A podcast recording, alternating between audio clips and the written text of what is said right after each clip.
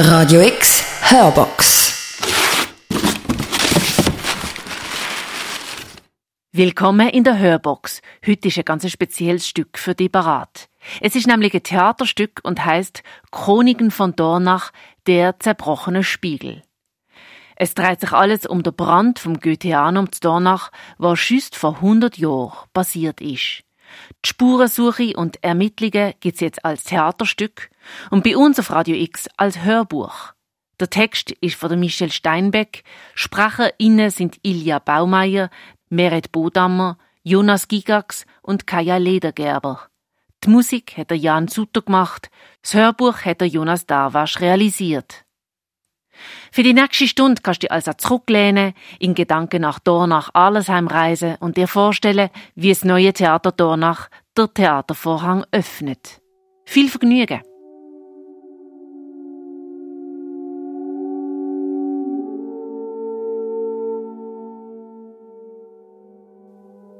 Chroniken von Dornach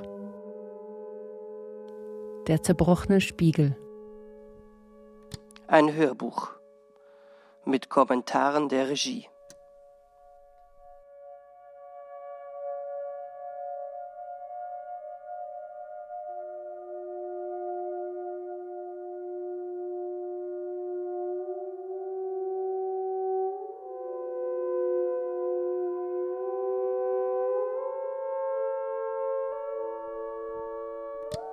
Erster Akt. Erste Szene. Ein dunkler, leerer Raum, Industrielampen hängen von der Decke. Eine junge Frau betritt den Raum. Sie hat eine Akte in der Hand. Sie stellt sich in die Mitte des Raumes und blickt ins Publikum.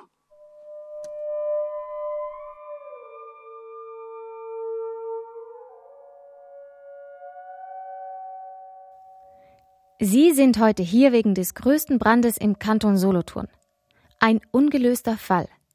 Das erste Goetheanum, das Zentrum der Anthroposophen, gegründet und erbaut von einem gewissen Dr. Rudolf Steiner, ist in der Silvesternacht 1922 bis auf den Betonsockel niedergebrannt. Aber was ist damals wirklich geschehen? Ziemlich schnell ging man von Brandstiftung aus. Der Hauptverdächtige ist bis heute der junge Uhrmacher aus Alesheim, Jakob Ott. Er wird beschuldigt, während einer Eurythmievorstellung Feuer gelegt zu haben. Und das, obwohl man weiß, dass er unter Einsatz seines Lebens beim Löschen geholfen hat. Mit höchster Wahrscheinlichkeit ist der 28-jährige Ott in den Flammen umgekommen. Über 50.000 Leute sahen sich das Spektakel an, und jede und jeder fand an der Brandstätte ein neues Gerücht. So ging zum Beispiel bei den Eurythmistinnen um, der Brandstifter soll aus lauter Ungeschicklichkeit in der Garderobe einen Spiegel zerbrochen haben. Aber ich sag's Ihnen gleich. Wir sind nicht hier, um Gerüchte zu streuen. Vor lauter Sensationsgeilheit Leute durch den Dreck zu ziehen, das ist schon genug passiert. Lügen und Verleumdungen auf Unschuldigen buckeln. Der Doktor hat gesagt, nein, wir reden hier auch nicht nach. Wir sind hier für die Wahrheit. Und die sollte eigentlich nicht schwer zu finden sein, oder? Im Staatsarchiv Solothurn fragt der Direktor nach meinen Absichten. Es kämen nämlich viele. Es seien nämlich viele interessiert. Ich glaube, er wollte wissen, ob ich eine Antro bin. Oder sonst eine fanatische. Ich sagte, ich sei keine. Er verließ den Raum und kam zurück mit einer riesigen Akte. So groß. Über ein Meter dick. Die haben wir ganz neu, sagte er. Kam ein Mann vorbei mit einer großen Kiste, gefunden im Haus des ehemaligen Feuerwehrhauptmanns. Darin fein säuberlich sortiert alle Dokumente über den Fall, Zeugenaussagenprotokolle, Verhaftungsbefehle, Korrespondenzen der Ermittelnden. Und jetzt erzähle ich Ihnen ein Geheimnis. Interessanterweise soll es im Goetheanum ein Doppel geben. Ein Polizist mit schlechtem Gewissen soll heimlich die ganze Akte kopiert und vorbeigebracht haben. Der Direktor war Feuer und Flamme. Ein ungelöster Fall. Eine Leiche. Der haben sie die Hände abgeschlagen. Da sind üble Geschichten passiert in diesem Dornach damals. Da haben sie einander viel Leid angefuhrwerkt. Niemand hat niemandem getraut. Aber Sie wissen ja noch gar nichts. Langsam. Schön der Reihe nach. Lassen Sie mich Ihnen den Angeklagten vorstellen. Wer war Jakob Ott? Als Kind stürzte er vom Schlitten, war lange krank und litt seither an einer Rückgratverkrümmung. In Basel lernte er das Uhrmacherhandwerk und machte sich seither als Uhrmacher in Alesheim nützlich. Allgemein war er durch eine an Schwäche grenzende Gutmütigkeit bekannt und beliebt, umso mehr als er niemandem eine Gefälligkeit zu verweigern mochte. Angeblich, um sein Geschäft zu heben, schloss er sich den Anthroposophen an. Aber ist er wirklich ein Brandstifter? Zweite Szene. Drei weitere Figuren betreten die Bühne. Sie sind alle in Trenchcoats gekleidet. Mit sich bringen sie wandhohe, riesige Wagen mit grauen Aktenkisten. Sie besiedeln damit die Bühne. Auch die junge Frau zieht sich einen Trenchcoat über. Man öffnet die Kisten und wühlt in Akten. Die Hauptfrage, um die sich die Untersuchung hätte drehen sollen, ist die, ob der Vermisste vor dem Brandausbruch in der Nähe des Goetheanums geweilt hat oder nicht. Den ganzen Sonntagnachmittag bis kurz vor sieben Uhr wurde im Familienkreise gejasst, wobei Jakob einige Franken verlor. Dann wurde zu Nacht gegessen. Zwischen sieben und acht Uhr verließ er das elterliche Haus und begab sich in die Alesheimer Kirche, um dort an einem von acht bis neun Uhr dauernden Konzerte des Männerchors mitzusingen. Dann ging er nach Basel, Dort reparierte er bei Freunden, eben den Kirchners, ein Grammophon. Das war zwischen neun und elf Uhr. Auf seinem Rückwege zum Elternhaus habe er das Feuer am Dornacher Berg gesehen. Sofort sei er hinaufgeeilt, um dort zu helfen. Wasserdichtes Alibi. Grundlieber, bisschen verpeilter Typ. Kann das eine Person alleine überhaupt alles schaffen? War es nicht viel eher Teamwork? Lassen Sie mich die Figuren vorstellen. Die junge Frau holt eine riesige, fahrbare Tafel in den Raum, dunkelgrau. Darauf beginnt sie mit einem weißen Kreidestift eine Timeline zu zeichnen. Während sich die drei Figuren langsam umziehen und verwandeln, stellt die junge Frau sie dem Publikum vor, ihre Hauptverdächtigen. Der Pfarrer der katholischen Gemeinde Alesheim, Herr Pfarrer Kulli, der mit dem Fall beauftragte Polizeiwachtmeister namens Wachtmeister Meister und Rudolf Steiner. Ich glaube, ich weiß, wie es gewesen sein könnte. Wollen Sie sehen? Dritte Szene. Alle Figuren verschwinden von der Bühne. Die Rückwand der Bühne, ein großer schwarzer Vorhang öffnet sich, dahinter erscheint eine Kanzel. Darauf Pfarrer Kulli. Die Anthroposophie verwüstet und verschüttet den Glauben. Mit ganz normalem Wasser werden diese Kinder getauft. Mit ganz normaler Asche. Das ist die Taktik des falschen Propheten. Auf der einen Seite haben wir Glaubensflucht und Irrglauben. Auf der anderen Seite Aberglauben, Zauberglauben und Autoritätsglauben. Steiners Christologie ist vergiftet bis ins Letzte von antichristlichem Geiste. Wir müssen uns fragen, bieten wir Anlass, dass suchende Seelen in die Anthroposophie flüchten? Wir bieten Schutz und Hilfe jenen Klassen, die am meisten leiden, des kleinen Mannes und Arbeiters. Die Kolonie in Dornach hat nämlich auch wirtschaftliche Nachteile.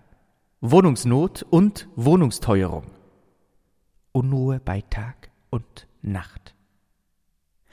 Ist das ein gesunder Zustand, wenn Einheimische, wage den fremde Fötzel, keine Wohnung mehr finden? Passet auf eure Frauen auf.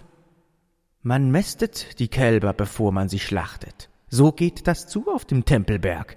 Schwarzmagische Attentate, wollüsterregende Meditationen, hypnotische Traumvorstellungen, posthypnotische Aufträge. Gerade sittlich tüchtige Menschen werden gern von Steiner benutzt. Sein Haupttrick ist sein Händedruck. Von ihm gehen starke Kräfte aus. Wenn Steiner in einen Saal kommt, schnuppert er förmlich nach Menschen, die er beherrschen kann, stürzt sich auf diese und drückt in die Hand. Seine Schülerinnen lechzen nach solchen Händedrücken. So trennte Steiner ihn. Nehmt euch in Acht. Schwitzo! Ausländisches Geistesgift haltet von den Familien, den Gemeinden, dem Vaterland fern. Geistige Feuerfunken, die blitzend gleich nach der hölzernen Mausfalle zischen, sind also genügend vorhanden, und es wird schon einige Klugheit Steiners bedürfen, versöhnend zu wirken, damit nicht eines Tages ein richtiger Feuerfunker der Dornacher Herrlichkeit ein unrühmliches Ende bereite. Jung Solothurn, schare dich zusammen, Sturm dem Goetheanum! Vierte Szene. In der Mitte zwischen all den Aktenkisten erscheint Wachtmeister Meister und holt ein großes Telefon aus einer der Aktenkisten und stellt es auf einen Aktenturm. Es beginnt sofort zu klingeln. Ott stand mit Pfarrer Kulli nicht auf gutem Fuß. Er hat sich einmal bei mir darüber beklagt, dass Pfarrer Kulli auf dem Eschenplatz mit Pfarrer Arnett aus Rheinach auf die Tramhaltestelle gekommen sei, auf der er, Ott, auch gewartet habe. Dabei habe der Seelsorger von Arlesheim zu seinem Kollegen die Bemerkung gemacht, indem er auf ihn, Ott, gezeigt habe, das sei jetzt der Steine-Apostel. Ich habe am Mittwoch im Tram gehört, dass eine isolierte Zündschnur gefunden wurde. Das Pulver sei aber nicht angegangen, weil es nass gewesen sei. Ich habe gehört, Steiner war vom Teufel besessen. Und Jude.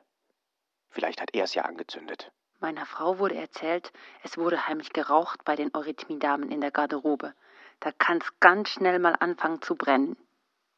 Man erzählte mir, ein paar betrunkene Stackliburbe wollten das größte Neujahrsfeuer machen, das die Region je gesehen hat. Als man löschen wollte, haben sie dann auch noch die Schläuche zerschnitten. Ich habe gehört, im Goetheanum werden an Silvester Jungfrauen verbrannt. Mir hat man erzählt, jemand hätte ein paar Messdiener mit Fackeln durchs Goetheanum laufen sehen. Pfarrer Kulli bestellt bei mir immer eine größere Menge Streichhölzer. Was er damit macht, weiß ich nicht. Ich habe gehört, Rudolf Steiner ist leidenschaftlicher Kerzenzieher. Goethe spielt Flöte. Auf Schiller seinem Piller. Ich war dann und dann dort und dort und habe das und das gehört. Sehr ziemlich sicher war es Kabelbrand. Ich war nicht dort und ich habe auch nichts gesehen. Ich weiß ziemlich sehr sicher nichts und ich habe auch nichts gesehen. Ich habe nichts gesehen und mich gibt's auch gar nicht. Hätte der Tempel nicht niedergebrannt werden sollen, wäre er auch nicht angezündet worden. Fünfte Szene. Jetzt erscheint Rudolf Steiner am Telefon. Es klingelt, er geht ran. Die große graue Tafel, die bis jetzt als Timeline und Notizboard für die Lösung des Falles gedient hat, wird von hinten angeleuchtet und dient als Schattenspiel. Der schwarze Vorhang im Hintergrund öffnet sich, es zeigen sich zwei Etagen. Steiner und zwei seiner Jünger versuchen den Brandhergang zu rekonstruieren. Ohne zu zögern nahm Rudolf Steiner das Telefon in die Hand. Es brennt im Goetheanum. Im Staccato rief er bei Pensionen an, wo sich Freundeskreise zur Silvesterfeier versammelt hatten. Telefon. Staccato. Essigschwämme. Danach nahm er selbst die Beine unter den Arm und sputete aus dem Haus. Noch strahlten die geschliffenen bunten Fenster in die stille Nacht hinaus. Von Süden herauf klangen eilige Schritte. Da sah ich im Schimmer, vom Ostportal kommend, den Doktor. Oh, was ist das? Oh Schreck, der Schleutermann. Rauchvergiftung, das sehe ich ganz genau. Schnell, bring mir Melisse zum Riechen. Na los, steifen Sie Ihre Beine und bringen Sie Ihr Ich hinein. Kommt, ich brauche Zeugen. Zum Heizhaus. Hier können wir die Temperatur des Rücklaufwassers ablesen. Es ist also durchaus normal. Von einer Überhitzung der Heizung kann ein Brand nicht herrühren. Nun gilt es, die elektrische Anlage zu überprüfen. Hier, reißt und drückt mal an allen Hebeln und Schaltern. Die Kontrolllämpchen brennen. Das bedeutet kein Kurzschluss. Auch hier liegt kein Fehler vor. So kann es sich nur um Brandstiftung handeln. Los, auf die Terrasse. Wir müssen unsere Untersuchung fortsetzen. Da drinnen hört man das Feuer sausen. Hier, schlagen Sie einmal ein Loch. Hm, da ist keine Rettung mehr möglich. Sehen Sie, dort oben unter dem Dach?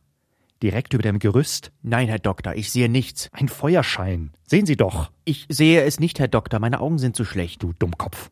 Hast du dein Belladonna D60 gegen die visionäre Anlage nicht genommen? Ich sehe es ganz klar, Herr Doktor. Ich sehe es, wie Sie es sehen. Es ist, als würde ich durch Ihre Augen sehen. Entschuldigen Sie, Herr Doktor, jetzt sehe ich es natürlich auch. Wie konnte ich das vorher übersehen? Siehst du auch das Loch, das dort in die Wand geschlagen wurde? An dieser Stelle ist offensichtlich der Brandherd gelegt worden. Merkt ihr das? Ja, Herr Doktor, wie könnte ich das vergessen? Schau, Herr Doktor, da sind auch noch Reste von Stroh und Spuren von Petroleum. Sehr gut, sehr gut. Damit wäre alles bewiesen. Wo? Du dumpfer Idiot. Manche Dinge sieht man eben nur mit dem geistigen Auge. Sehr gute Arbeit, mein Lieber. Sie stimmen also mit mir überein? Es war zweifellos Brandstiftung. Natürlich, Herr Doktor. Alles, was Sie sagen, Herr Doktor. Hm. Ihr sputet euch jetzt und rettet die Requisiten. Ich möchte morgen das Dreikönigsspiel sehen. Sechste Szene. Die junge Frau erscheint wieder allein und wendet sich ans Publikum. Was für ein Durcheinander. Mit sowas hat sich der Wachtmeister abgegeben. Das war keine echte Ermittlung.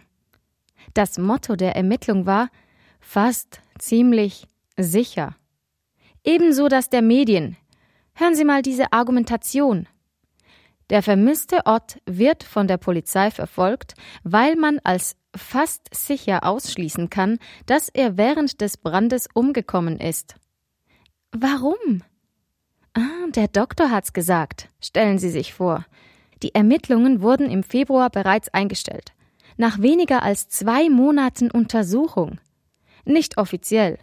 Offiziell ist der Fall bis heute nicht abgeschlossen. Ohne Verurteilung, ohne Gerichtsverhandlung, einzig ein toter, angeblicher Täter ohne Motiv. Das war keine echte Ermittlung. Eine stümperhafte Kleinstadtermittlung, wenn überhaupt. Die Polizei scheint gar nicht zu ermitteln. Das kam mir leider gleich verdächtig vor. Der Hauptermittler ist Steiner selbst. Es wäre untertrieben zu sagen, er hätte Presse und Polizei beeinflusst. Er war Presse und Polizei. Alles kommt von ihm. Die Fakten, Zeiten, Indizien. Presse und Polizei schlucken und geben ungekaut weiter. Nach ihm, der sich doch wohl in der Konstruktion des Baues am besten auskennen wird, muss der Brand in der Zeit von fünf bis sieben Uhr abends gelegt worden sein. Er konstruiert den Tathergang. Ich verstehe es nicht. Warum wird bis heute an der Behauptung festgehalten, Ott sei der Brandstifter gewesen? Es ist einfach alles faul an diesem Fall. Ich habe meine Bestimmung gefunden. Ich muss den Wikipedia-Eintrag des Goetheanum umschreiben. Ich muss diesen Fall lösen. Los, nochmals von vorne. Wie ist das Goetheanum abgebrannt? Die anderen drei Schauspielerinnen kommen wieder hinzu und verwandeln sich, während sie aus den Akten lesen, langsam in die Feuerwehrmänner, die mit dem Löschen des Brandes beauftragt waren. Wir befinden uns hier auf dem bereits erwähnten Feuerwehrlaufsteg zwischen den Kuppeln, wo bis kurz vor 12 Uhr Mitternacht gelöscht wurde und wo Ott mit größter Wahrscheinlichkeit gestorben ist. Es gab eine einfache Ordnung für diesen Raum, aus Sicherheitsgründen. Einer raus, einer rein. Draußen standen ein paar und schauten, dass halt keiner drin bleibt. Und die Feuerwehrmänner wollten da also rein. Einer, weil ihm von mehreren Frauen gesagt wurde, es ist noch einer drin, helfen Sie ihm. Und einer, weil er selbst einen dort zurückgelassen hat. Was dann passiert, ist unglaublich. Und alle erzählen dasselbe. Dass Andros ihn abgehalten hätten, ihn nicht reingelassen hätten, gesagt hätten, nein, nein, niemand mehr drin. Und die Frauen sagten nochmals Bitte gehen Sie rein, es ist noch einer drin. So helfen Sie ihm doch. Aber die Andros versperrten den Weg und sagten Nein, es ist niemand mehr drin. Es scheint also schon sehr so zu sein, dass da gewisse vor der Tür aufgepasst haben, dass der arme Ott da drin schön verreckt. Bis zum Moment, Achtung, jetzt bricht eh alles zusammen. Alle raus. Das war eh so. Sobald die auswärtige Feuerwehr kam, mussten alle raus. Plötzlich war es unmöglich, drinnen zu löschen. Das kommt mir einfach zu verdächtig vor. Was sollte da verschleiert werden? Ich kam circa 10.45 Uhr auf die Brandstätte. Ich hörte noch Rufe der Feuerwehrmannschaft, die beiden Säle zu räumen. Ich begab mich sofort in die westliche Vorhalle und wollte sehen, was eigentlich los sei, aber auch dort schon kamen mir starke braunschwarze Rauchschwaden entgegen, und ich war froh, die Treppe zu erreichen und ins Freie zu gelangen. Wie finstere Drachen kamen dichte, schwere Rauchschwaden hervorgekrochen, füllten zuerst den unteren Teil des Raumes. Langsam und unersättlich hoben sie sich empor. Nur die Farbenwelt der Kuppeln leuchtete noch in voller Pracht, doch auch dieser Himmel wurde verschlungen, wir standen im Dunkeln, nur in der Mitte, am höchsten Punkt der Wölbung, glühten die Lampen dunkelrot wie Augen unheimlich herunter. Inzwischen begann es bedenklich zu dröhnen und zu krachen im ganzen Bau. Jetzt erlosch auch das Licht, und die ersten Flammen schlugen von oben herein. In magische Glut war mit einem Mal die ganze Umgebung gehüllt. Die nahen Bäume des Dornacher Waldes warfen gigantische Schatten, und stolz und erhaben lauschten, rosig angehaucht, die Eremitage, Reichenstein und die gewaltigen Ruinen Dornecks. Genau um Mitternacht, gerade als die Neujahrsglocken zu läuten begannen, durchbrachen die Flammen die große Kuppel, eine ungeheure Lohe flammte empor, und in der stillen Luft stiegen die Funken. Gewaltige Feuerfunkenbouquets zischten unheildrohend durch die Luft. Es ist deshalb wiederum von Glück zu reden, dass es gelang, die in nächster Nähe befindlichen Holzgebäulichkeiten zu retten. Ein großes Glück war es, dass der Föhn, der mit grimmiger Wucht zuvor über das Land geblasen hatte, eingeschlafen war. Sonst wäre nicht nur das Goetheanum, sondern auch Dornach und vielleicht auch sogar Arlesheim zu einem Aschenhaufen zerfallen. Weithin ins Elsass und in die Rheinebene war nun der Brand sichtbar. Nach und nach entflammte das ganze Außengewände und stürzte zusammen. Jedes Mal verstärkten sich dann die Flammen und der Gluthaufen unten wuchs an. Die mächtigen Säulen hoben sich nun aus dem Betonring wie riesige Silberfackeln zum Himmel empor. Über die vielfachen Reihen der Zuschauer, die bald neugierig, bald gebannt den sterbenden Tempelbau umstanden, warfen sich die grell zuckenden Schatten dieser Brandfackeln. Ein Schauder lief den Zuschauern über den Rücken, sobald zwischen den brennenden Fanalen die schwarze Silhouette eines der todesmutigen Feuerwehrmänner auf einer der schwankenden Leitern aufblitzte. Der Widerschein des Brandes ließ die Berge ringsum vor allem den waldbedeckten Gempenstollen in purpurner Pracht fantastisch erglühen. Wie flüssiges Erz schienen die Felsen zwischen den Bäumen herabzutropfen. In jähem Wechsel wurden die nächtlichen Fluren und Wälder in ein schauriges Schattenspiel getaucht.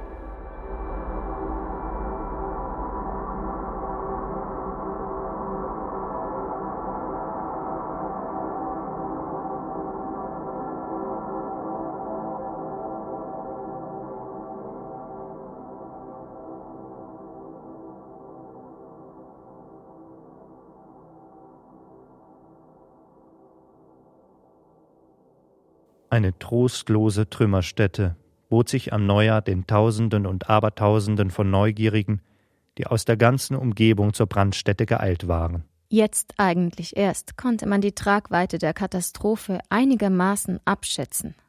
Abgedeckt und ausgebrannt stand der weiße, massive Betonunterbau, noch einige unversehrte gelbe Türen und Fensterrahmen, sogar Fensterscheiben, schauten friedlich in den prächtigen Neujahrsmorgen hinaus.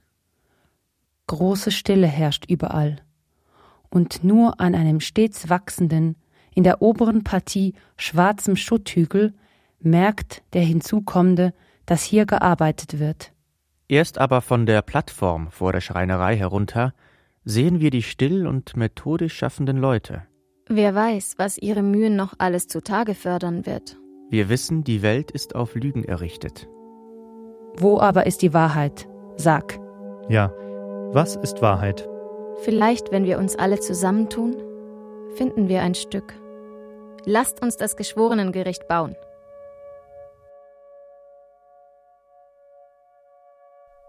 Zweiter Akt. Die Gerichtsverhandlung. Rudolf Steiner, Pfarrer Kulli, Wachtmeister Meister und die junge Frau.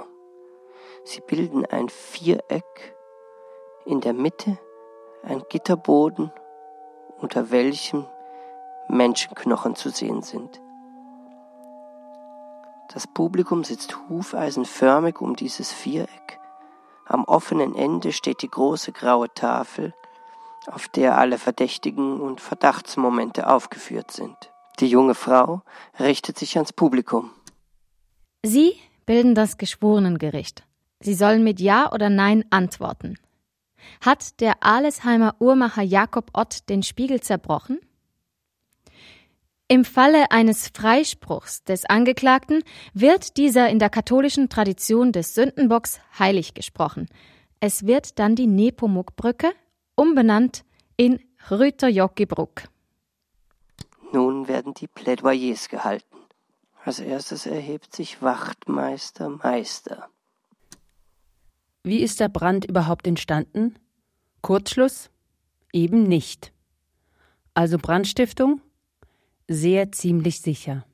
Dass Dr. Steiner selbst die Untersuchung leitete und auch die Presse großzügig bediente, machte viele Köpfe rauchen. Aber was soll ich sagen? Er verstrahlte eine Kompetenz in allen Belangen.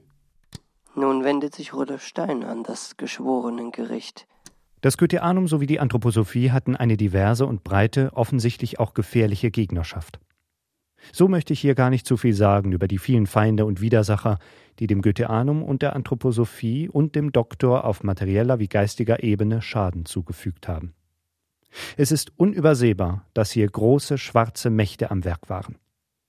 Als Brandstifter wurde ein junger Uhrmacher aus Arlesheim erkannt, dieser hatte sich als Freund der Anthroposophen ausgegeben, er war sogar Mitglied der Anthroposophischen Gesellschaft gewesen. Dass er ein gefügiges Instrument des Feindes werden sollte, konnte niemand voraussehen. Pfarrer Kulli. Wir sind heute nicht zum Streit da, sondern zur Aufklärung. Es gibt auch einen geistigen Heimatschutz. Wir müssen uns die Wahrheit vor die Augen zerren. Das ist nicht immer einfach, aber ich ich sage immer, wir müssen der Wahrheitspflicht dienen. Ich habe nichts gegen die Anthroposophen, aber ihr Goetheanum hat unseren schwarzbübischen Frieden zerstört. Nach dem Brand haben sich die Gemeinden gespalten. Lebensfreunde haben sich gestritten, Familien aufgelöst, Ehen zerstört. Wir müssen uns wieder zusammenrotten und diesen unseligen Brand für ein und allemal auslöschen. Die Anschuldigungen müssen zurückgenommen werden. Wir sind hier in der Sache zerbrochener Spiegel. Ott Jakob, Sohn des Fritz und der Katharina, geboren in Zürich den 21. Oktober 1895, wohnhaft in Neu-Arlesheim, vermisst seit dem 31. Dezember 1922 24 Uhr, wird wegen vorsätzlicher Brandstiftung in den Anklagezustand versetzt. Zur Sache hier. Vom Spiegel ist hier die Rede. Beweis. Beweis, dass Jakob ihn zerbrach. Wie lautet die Anklage? Brandstiftung des Goetheanum. Wenn es sonst irgendwo brennt, nimmt sich der Brandgeschädigte in Acht, voreilige Schlüsse zu ziehen. Und hier wird in die Welt posaunt, es handelt sich um Brandstiftung. Die Beweislast ist geradezu erdrückend. Welche Beweise? Forensische Indizien, Knochen und Knöpfe. Es gibt nicht mal ein Motiv. Die Anthroposophische Gesellschaft hat die Ansicht, Ott sei das Werkzeug einer gewissen Gruppe, die schon längere Zeit einen solchen Anschlag im Auge hielten. Außerdem hatte er massive Geldprobleme. Für Geld hat er alles gemacht. Der Doktor sprach einmal von einem ganz anderen Motiv, vom Neid der luziferisch-arimanischen Götter. Was wissen wir über die Tat? Brandstiftung. Von außen. Leichtfertig und geheimnisvoll zugleich, offiziell zu verkünden, es handle sich um Brandlegung von außen. Es ist die einzig mögliche Hypothese, dass der Brand von außen an der Stelle der Wand des Ankleidezimmers des Fräulein Waller gelegt worden sei. Etwa zwei Tage vor dem Brand gab der Doktor den Auftrag, während aller Vorstellungen und Vorträge das Südportal geöffnet zu lassen, damit im Unglücksfalle dort Ausgang suchende Personen diesen Ausgang auch finden.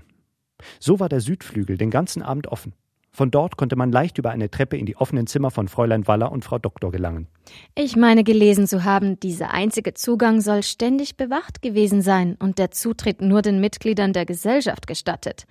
Das ist ja hochinteressant.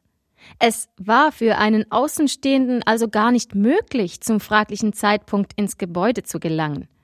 Brandstiftend muss also ohne Zweifel jemand gewesen sein, der sowieso schon im Gebäude drin war als Teilnehmer der Konferenz. Nein, nein. Es gab nämlich zum Zeitpunkt an der Außenseite des Hauses ein Gerüst, über das man vom Erdboden aus leicht zu der betreffenden Stelle gelangen konnte. Der Doktor hat das Treffen rekonstruiert.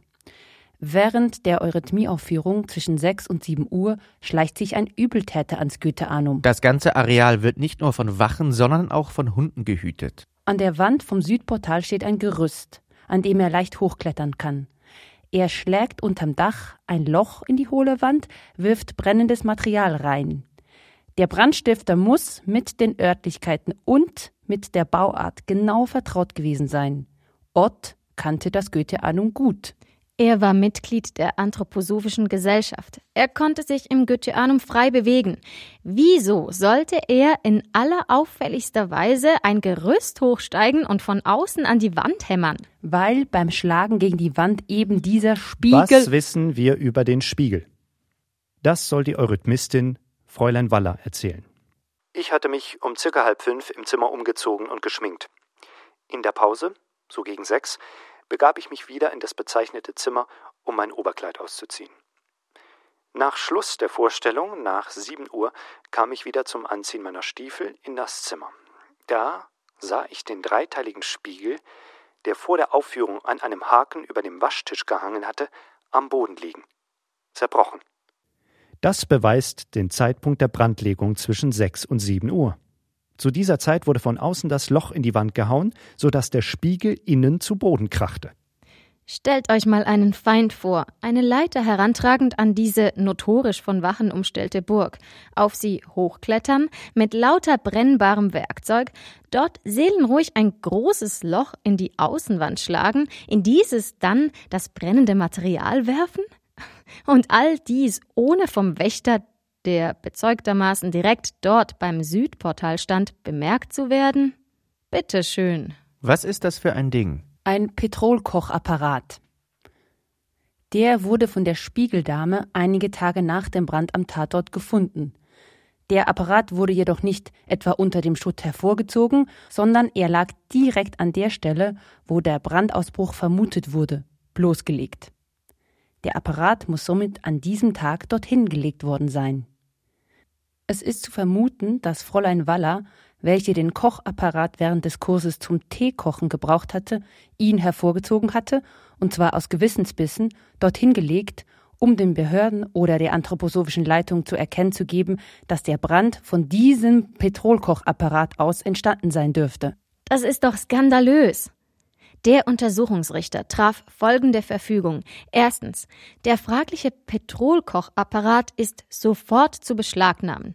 Zweitens, die Polizeiwache auf der Brandstätte ist zu verstärken. Der Brandherd, das heißt das Innere des Brandobjektes, ist sofort durch die Polizeiorgane abzusperren, und zwar auch von sämtlichen Mitgliedern der Anthroposophen. Diese Verfügung kam erst Tage nach dem Brand. Sabotage! Diese Alesheimer Ermittlungsarbeit ist wirklich eine Jauchegrube der Kontamination. Tagelang wanderten die Antros über den Tatort und legten allerlei forensische Indizien hin. Wer weiß, was sie an Beweisen vernichtet haben.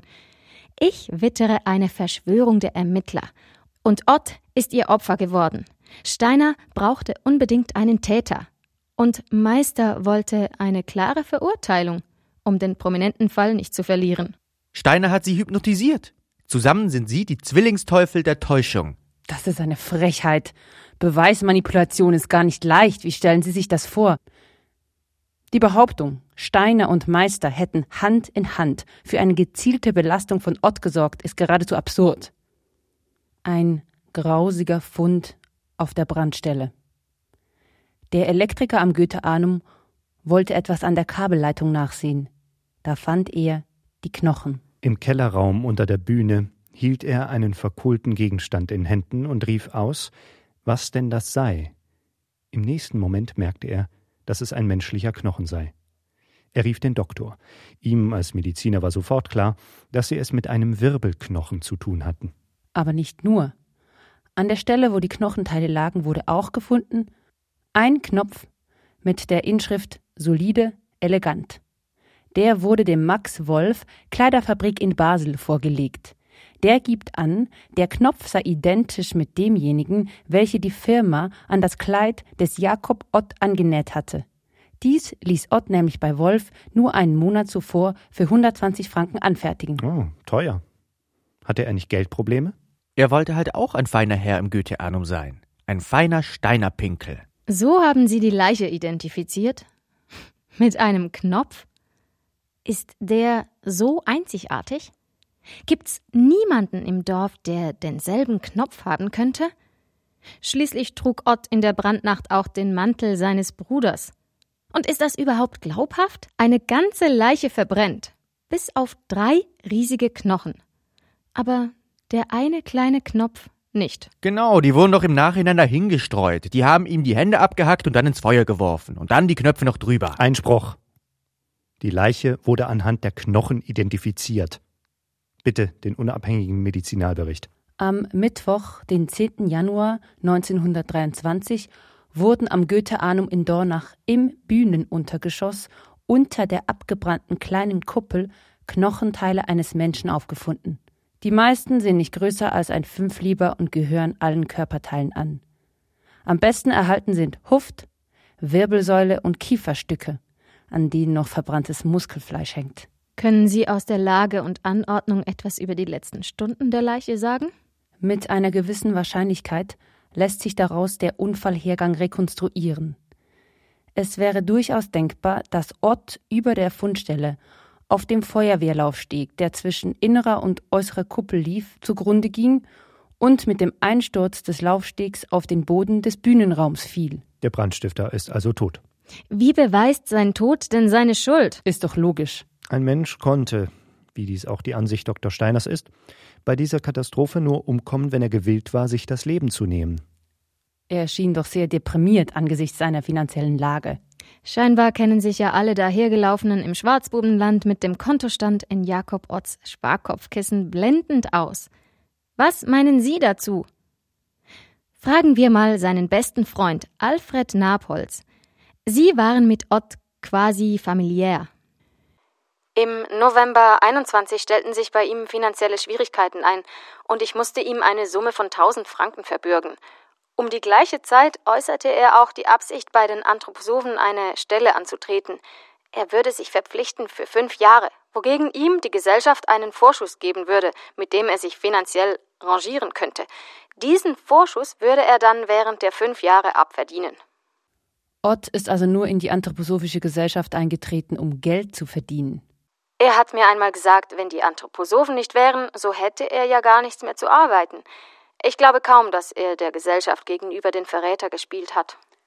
Hat er Ihnen jemals geschildert, was er von den Anthroposophen hielt? Ott war ein begeisterter Anhänger der Anthroposophen und hat mir gegenüber bedeutet, dass er für Dr. Steiner durchs Feuer gehen würde. Herr Napolz, Sie sind Versicherungsbeamter von Beruf. Was würden Sie sagen? War das Goethe-Ahnung gut versichert? Ich denke ja. Und war Ihr Freund Ott gut versichert? Ich selber habe mit ihm seine Lebensversicherung zu 2030 Franken abgeschlossen. Also ja. Was würden Sie jemandem raten, der finanzielle Sorgen hat und Ihnen eine große Summe Geld schuldet? Einspruch. Unterstellung. Interessant. Lebensversicherungsbetrug? Unkontrollierbare Gerüchte behaupten, der Vermisste sei im Ausland bald hier, bald dort gesehen worden. Denken wir das mal durch. Ott zündet das Gö an. Er täuscht seinen Tod vor, flüchtet sich ins Ausland und sein Freund kassiert die Lebensversicherung. Der nimmt davon die Hälfte als Rückzahlung seiner Schulden und schickt Ott die restlichen tausend, mit denen er im Süden gut leben kann. Anfang Dezember hat Jakob Ott gesagt, er wolle nach Norwegen oder Schweden auswandern. Er sagte, die Nordländer, die bei den Anthroposophen seien, gefielen ihm so gut. Es laufe in seinem Geschäft nichts, er sei jetzt auch verhasst, weil er für Dr. Steiners Einbürgerungsgesuch Unterschriften gesammelt habe. Er hat immer grauenhaft renommiert mit seiner Unterschriftensammlung und seinen Reden von seiner Treue zu unserer Sache. Ich dachte, der Doktor kannte ihn nicht. Kann das sein?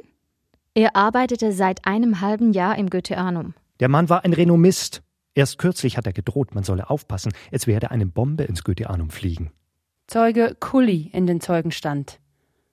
Was sind Sie von Beruf? Wie Sie alle wissen, bin ich der Seelsorger der Kirchengemeinde Arlesheim. Wenn Sie präzisieren würden, von welcher Kirchengemeinde? Der Rechten natürlich. K wie katholisch natürlich. So kannten Sie den arlesheimischen Angeklagten gut. Mit Ott bin ich ein einziges Mal in Berührung gekommen. Bei Anlass einer Reparatur der Kirchenuhr auf dem Turm. Es war das einzige Mal, dass ich mit Ott gesprochen habe. Sie wollen also sagen, dass Ott kein Anhänger von Ihnen war. Mit den Anthroposophen hatte ich grundsätzlich nichts zu tun. So, so, Herr Kulli. Da haben Sie wohl ein wenig geflunkert. Das zu tun haben ging wohl über die Kirchturmuhr hinaus. Öffentlich angeprangert haben Sie den Ott. Der Alesheimer, der zum Feind überläuft. So gehetzt gegen ihn, dass ihm ein Jungsoloturner während dem Brand eins übergezogen und ins Feuer geworfen hat. Der perfekte Sündenbock. Beide Seiten wollten ihn loswerden, und beide schieben sich die Tat gegenseitig in die Schuhe. Auf uns lastete eine große Bangigkeit. Gespräche darüber, dass dem Bau etwas drohe, bedrückten die Seele. Lästerzungen, Verdächtigungen, geistige Brandstifteleien. Wir lassen uns im eigenen Schweizer Haus nicht von dieser fremdländischen Gesellschaft beleidigen. Ich verlange polizeilichen Schutz vor diesen Elementen. Wer sagt, die Anthroposophie bedeute keine Gefahr für die Kirche, sie stehe nur auf zwei Augen, man könne und müsse sie gewähren lassen, da sie auch allerlei Gutes enthalte, weiß nicht, wie groß der Schaden ist. Gestatten Sie einer Freisinnigen. Jetzt hören Sie auf, mir immer dreinzureden, sonst geh ich. Herr Kulli, ich die bitte Sie. Doppelkuppel, die zwei zusammengebackenen auf ein Podest gestellten bayerischen Leberknödeln. Die hat Ihnen doch gar nicht gefallen. Wenn Sie so fragen, doch. Mir gefiel der Gugelhopftopf. Diese Form soll den Geist der Schüler formen, so wie eine Gugelhopfform den Napfkuchen formt. Das nennt man eine ätherische Schädeldeckenform. Sie Achtung, Polizei, er will mich wieder beleidigen. Die Kraft, durch die sich die Menschheit ein denkendes Hirn formt, ist dieselbe, durch welche sich in alten Zeiten der Mensch befruchtet hat. Was? Was? Was? Was soll das überhaupt heißen? Sie Schauspieler, Sie Geheimlehrer, Sie Hypnotiseur, Sie Falschmünzer, Sie Teufel im Schafspelz, Sie. Es möge gesagt sein, dass Luzifer eine große Rolle in Steiners Gedankenwelt spielt. Es handelt sich darum, luziferische Strömungen einfließen zu lassen. Das stimmt. Was? Somit muss nun jedem zur furchtbaren Klarheit geworden sein, dass es sich in Steiners Anthroposophie um eine Macht handelt, die man nicht anders als diabolisch nennen kann. Da widerspreche ich Ihnen nicht. Ich habe viel belastendes Material aus dem Aus- und Inland erhalten. Augen- und Ohrenzeugen. Nein, verzaubern wird mich der Magier von Dornach nicht, der die jüdische Kabbala fond beherrscht. Imponieren kann mir der Direktor des Kosmos nicht, auch nicht der Heiland des 20. Jahrhunderts. Steiner ist kein Halbgott, auch kein höheres Wesen. Steiner ist kein Hellseher, kein Gesandter der höheren Welten, kein Meister der weißen Loge. Bekämpfe das Böse. Sehet euch vor, dass euch niemand verführe. Es werden Pseudopropheten auftreten. Sorry, aber du verwirrst die Leute. Gibt's denn gar keine anderen Verdächtigen? Doch. Wachtmeisterin, Meisterin? Das ist doch keine vernünftige Detektivarbeit. Ein anonymer Brief. Dem Schreiber dieser Zeilen kam der starke Verdacht, dass Steiner den vermissten Ott ermordet haben könnte. Um den Verdacht der Brandlegung nicht auf seine eigene Person zu lenken. Als die Nachricht von dem Brand bekannt wurde, sagte ich mir, das hat vielleicht der Dr. Steiner selbst angezündet. Steiner ist Jude, und solcher schreckt vor einem Mord, wenn er seinem Zweck dadurch erreicht, nicht zurück. Ich hatte schon lange die Absicht, Ihnen meinen Verdacht bekannt zu machen, aber nun glaube ich dann doch nicht länger damit zurückhalten zu dürfen. Die Erhebungen haben ergeben, dass Dr. Steiner nicht in Frage kommen kann, den Jakob Ott ermordet zu haben. Während dem Goethe-Anum-Brand befand sich Dr. Steiner in der Schreinerei und nicht im Goethe-Anum selbst. Dr. Steiner wird vom anonymen Briefeschreiber auch der Brandlegung bezichtigt. Uns scheint eine solche Tat von Seiten des Dr. Steiners total ausgeschlossen zu sein. Wenigstens liegen der Mann keine Anhaltspunkte vor. Das ist doch ein Witz. Alle wissen, dass er während des Brandes nicht nur in der Schreinerei war. Er wurde ja ständig gesehen. Wo war er während des Brandes? Nach dem Feueralarm begab er sich sofort auf die Brandstätte. Dann war er längere Zeit in der Schreinerei. Vielleicht wurden in der Schreinerei Komplotte geschmiedet, dass ein Menschenleben verheizt werden musste. Klar, dass die Wahl schnell auf den Neuling Ott fallen würde. Einspruch. Spinnerei. Der Doktor hat dann Zeugen gesucht, um bereits im Vorhinein die Brandursache zu beschließen. Dann hat er eine Weile schweigend das Goetheanum umrundet, vielleicht um sich zu verabschieden. Darauf hat er sich in seine Villa Hansi begeben, um dort seiner Frau die Pressemitteilungen für die nächsten paar Tage zu diktieren. Einspruch. Herr Doktor, sogleich nach Bemerken des Brandes wurden Sie zum Feuerwehrhauptmann, zum Ermittler sowie zum Pressechef. Woher nehmen Sie Ihre Erkenntnisse? Nun, das ist leicht. Durch geistiges Schauen, durch die übersinnliche Wahrnehmung, deren Tatsachen dann logisch dargestellt werden. Das macht doch keinen Sinn. Wieso wird seine Untersuchung von den Behörden als wahr angenommen? Hokuspokus. Kriminalistischer Mediumismus. Was? Das war en vogue in den 20er Jahren. Hellseher bei der Aufklärung von Verbrechen in Anspruch zu nehmen. Nehmen wir einmal an, es ist doch keine Brandstiftung gewesen. Herr Experte, sagen Sie, weshalb ist ein Kurzschluss ausgeschlossen? Weil die elektrischen Leitungen in Stahlpanzerrohre eingekleidet waren. Und die haben durch den Brand nicht gelitten. Nun gut, es ist aber ein offenes Geheimnis, dass im Goetheanum gerne mit Strom experimentiert wurde. Es gab auch die einen oder anderen Zwischenfälle. So hat es immer wieder Kurzschlüsse gegeben. Einmal gab es deshalb in ganz Dornach keinen Strom. Ist das nicht eine einleuchtende Erklärung? Einmal mehr zu viel gezünselt. Brutzel, Kurzschluss. Zu spät entdeckt. Der Scheiterhaufen brennt. Für die Versicherung darf's keine Selbstverschuldung sein. Da wird halt einer verheizt, im wahrsten Sinn des Wortes. Und schnell wird ein Narrativ gebaut. Halb irdisch mit Ott als materiellem Täter. Ich habe nie einen Verdacht ausgesprochen. Nur, dass ich überzeugt sei, dass eine Verfolgung der Spur des vermissten Ott eine Aufklärung herbeiführen müsste. Unsere Erhebungen haben ergeben, dass Ott dem Metzgermeister Jenzer auf der Ostseite des Goetheanums um 0 Uhr 10 ein glückliches neues Jahr gewünscht hat. Alles wurde unternommen, damit der Ott-Verdacht so lange wie möglich aufrechterhalten werden konnte. Die Geschichte musste rumgehen, sich selbstständig machen, glaubhafter mit jedem neuen Geschwätz. Ich spinn jetzt mal und sag so: Einer wurde angestellt, dass er sich als Ott verkleidet, um Otts Alibi zu zerstören. Es klingt zu unglaublich, aber noch unglaublicher. Kurz vor Weihnachten kauft sich Ott in Basel einen neuen Hut. Wenig später kommt ein Mann, der Ott ziemlich ähnlich sieht, ins selbe Geschäft und kauft sich den gleichen Hut. Keller Jakob, früher Huthandlung, nun Schuhhandlung am Barfüßerplatz in Basel gibt an. In der Woche vor Neujahr sei in das Hutgeschäft an der Gerberstraße in Basel ein buckliger Mann gekommen und habe einen grauen Hut gekauft.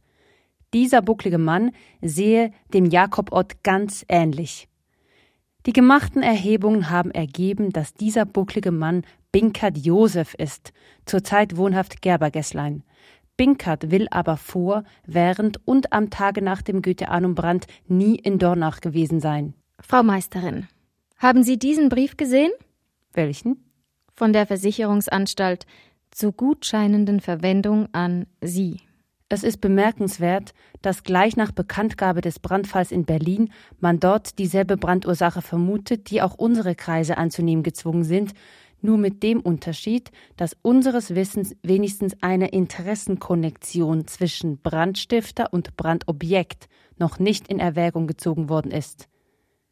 Der Fall bietet jedenfalls sehr viel Untersuchungsstoff und es dürfte sich empfehlen, wenn der mit der Untersuchung betraute Beamte sich möglichst ausschließlich in den Dienst dieser seiner Aufgabe stellen könnte. Damit sind Sie gemeint, Frau Meisterin. Was bedeutet das? Das wollte ich Sie fragen. Die denken offenbar auch, sie würden ihre Arbeit nicht gut machen. Der Doktor hat gesagt. Ruf mörderische Papageifrau. Was hast du gemacht? Die schicken gleich noch eine Erklärung mit. Die ermitteln quasi für sie. Interessenkonnexion. Natürlich. Versicherungsbetrug. Das Goetheanum ist eine der vielen Gründungen der Aktiengesellschaft Der kommende Tag in Stuttgart. Diese Gesellschaft ist gegründet von dem Theosophen Dr. Steiner. Vor einigen Monaten traten beim kommenden Tag plötzlich sehr bedeutende Rückschläge ein. Unter diesen Umständen muss das Goetheanum für die kleine Gesellschaft kommender Tag eine sehr schwere Last gewesen sein.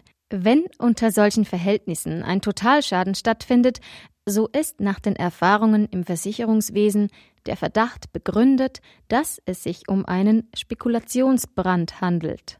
Der Tag, an dem der Brand stattfand, Bilanztag, ist geeignet, diesen Verdacht zu verstärken.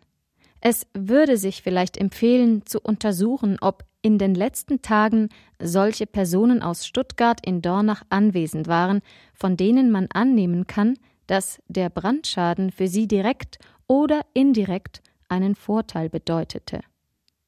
Denkt ihr, was ich denke? Es passt perfekt. Die Geschäftsleitung des Goetheanum kriegt nach Weihnachten ein Schreiben aus Stuttgart, darin keine Frage, eher die Information, wie man vorgehen wolle und was vor Ort organisiert werden müsse. Einen Sündenbock auserküren, sicher gehen, dass dieser zur ausgemachten Tatzeit im Goetheanum sein soll.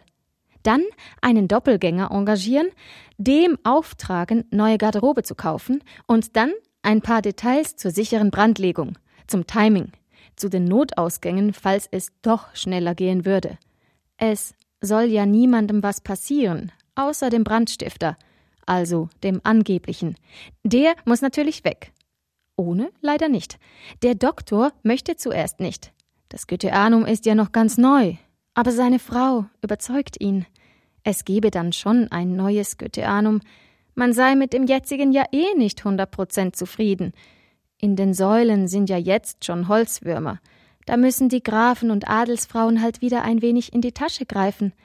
Das kommt dann schon. Das wird schön. Und gute Promo auch. Und wird den flatterigen Mitgliedern einen Ruck geben. Das stärkt auch den Zusammenhalt, so eine Katastrophe. Du bist doch gar nicht zufrieden, Rudolf, mit der Gesellschaft, wie sie heute ist. Das wird ein Neuanfang, wie der Phönix aus der Asche. Was sagen Sie dazu? Der kommende Tag in Stuttgart hat mit dem Goetheanum als solchem meines Wissens überhaupt nichts zu tun. Sie selber haben also nichts zu tun mit dem kommenden Tag. Ich bin Vorsitzender des Aufsichtsrates des kommenden Tages. Das ist ja ein Ding. Ein Brand direkt am Stichtag. Der Brand kann immer noch ein betrüblicher Unfall gewesen sein. Und Otts Tod, wie ich schon immer sagte, Selbstmord.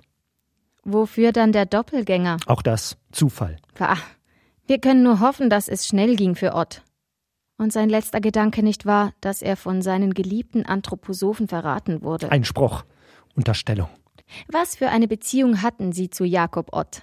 Was musste er ihnen geben im Gegenzug zu dem ganzen Geld, das sie ihm verschafften? Diese Stimme macht mich ganz wahnsinnig. Sehen Sie nicht, wie verdächtig der ist?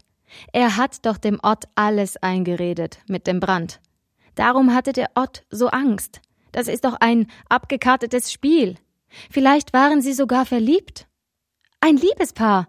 Und der hat ihn voll ins Messer laufen lassen. Es gibt überhaupt keine Anzeichen dafür. Ich weiß. Aber ich spüre es. Willst du etwa hellsichtig sein? Es ist doch bekannt, dass Sie hellsichtig sind. Warum haben Sie den Brand, dieses Auslöschen, das Vertilgen nicht vorhergesehen? Und warum haben Sie Ihre Hellsichtigkeit nicht dazu benutzt, den Brandherd zu entdecken und die Mannschaft auf direktem Weg dahin zu führen? Lassen Sie mich einen Vergleich bringen. Wenn Sie abends in Ihr Zimmer gehen und nicht unters Bett schauen und durch dieses Nicht-Hinschauen nicht wahrnehmen, dass unter Ihrem Bett ein Einbrecher liegt, so beweist dies ja nicht, dass Sie keine guten Augen haben. Sie haben offensichtlich weder das Wesen der geistigen Führung noch das Wesen der Hellsichtigkeit erfasst.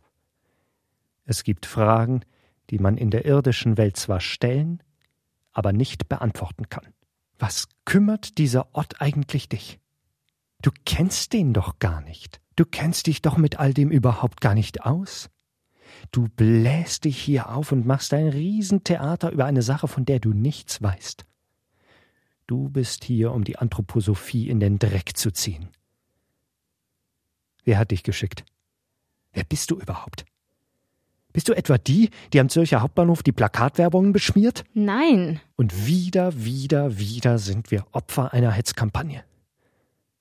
Weshalb Ott im Verdacht stand, entweder der Täter oder Mitwisser zu sein, beruht auf folgenden Zeugenaussagen. Ott wurde seit der Brandnacht vermisst. Mir schien außerdem gravierend, ohne dass ich daraus eine Vermutung ableitete, die Mitteilung, dass Ott eine Warnung gegen eine andere Person ausgestoßen hat. Ich möchte nur diese zwei Tatsachen heute wiederum zusammenstellen als gewissermaßen historische Tatsachen, ohne in diesem Augenblick irgendeinen Zusammenhang selbstverständlich behaupten zu wollen. Aber es darf doch vielleicht auf dieses merkwürdige Zusammentreffen hingewiesen werden, so dass schließlich nicht anders gesagt werden kann als der Brand ist von außen gekommen, und auf die Aufforderung oder das Voraussehen, die dazu mal fielen, dass der Feuerfunke der Dornacher Herrlichkeit ein unrühmliches Ende bereiten könne. Jedenfalls musste dazu mal auf eine Eventualität hingewiesen werden, die einmal, wie man annehmen musste, Wirklichkeit werden könne. Diese maßlose Redeflut über alles und jedes, dieses Erhabenheitspathos, diese defensive Verschleierung. Herr Doktor, Bitte bemühen Sie sich. Drücken Sie sich verständlich aus. Die Frage lautet, warum wurde Ott von Ihnen verdächtigt? Es gibt Fragen, die man in der irdischen Welt zwar stellen, aber nicht beantworten kann. Die junge Frau wird von den anderen Figuren zurückgelassen. Verwehrt öffnet sie den Gitterboden, unter welchem sich die menschlichen Überreste befinden, und spricht mit ihnen. Hallo Jakob. Hey Jacques. Was machst du? Ich dreh hier ein bisschen durch. Jacques? Warst du's? Der Brand. Hast du das Goetheanum angezündet? Jacques. Sag. Ich versuche hier deinen Ruf wiederherzustellen und werfe wild mit Beschuldigungen für alle anderen um mich. Es wäre schon besser, wenn du unschuldig wärst, sonst werd am Schluss noch ich geröstet, gespanferkelt. Erinnerst du dich jetzt? Du hast gelöscht, nicht wahr? Du hast nichts angezündet. Nun verschwindet sie ganz in dem Gitterloch, schließt es über sich. Auf der großen grauen Tafel erscheint ein Video. Ein Bild von Jakob Ott. Dazu folgender Text. Jakob Ott wurde am 5. Juli 1923 auf Weisung des Regierungsrates für tot erklärt und die ihm zugeschriebenen Überreste am 7. Juli auf dem Friedhof in Alesheim bestattet. Am 6. Juli berichtete der Volksfreund, die gerichtliche Untersuchung habe einwandfrei die Unschuld Otts ergeben.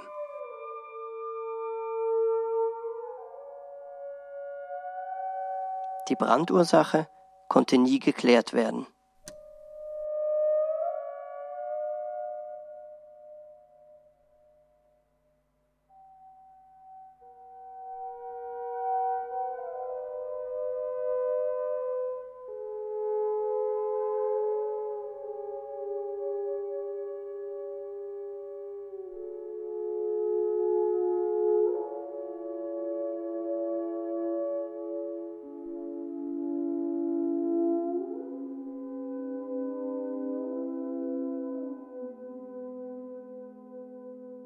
Das ist Theaterstück als Hörbuch gesehen, Chroniken von Dornach, der zerbrochene Spiegel.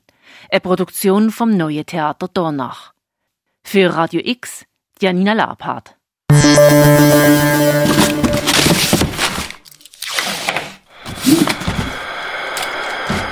Hörbox. Immer am Samstagnachmittag am 4 und in der Wiederholung am Sonntagmorgen am 10 Hier auf Radio X.